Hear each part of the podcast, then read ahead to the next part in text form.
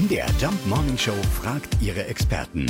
Fakt oder Fake? Wir fragen nach bei unserem Sportreporter und Faktenchecker Thomas Kunze. Thomas, stimmt es wirklich? Handball wurde mal ausschließlich für Frauen erfunden? Jawohl, das ist korrekt. Und früher meint wirklich ziemlich früh, 1915, gab es in Berlin einen Turnwart. Max Heiser hieß der obwohl er gut bei Stimme war. Und der entwickelte die Urform namens Torball für Frauen.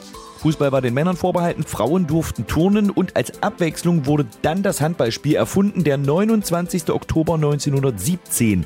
Der gilt als offizieller Geburtstag. Das für Frauen entworfene Spiel sollte also fortan Handball heißen und der Ausschuss für Frauen- und Mädchenturnen des Berliner Turnrats, der beschloss ein offizielles Regelwerk.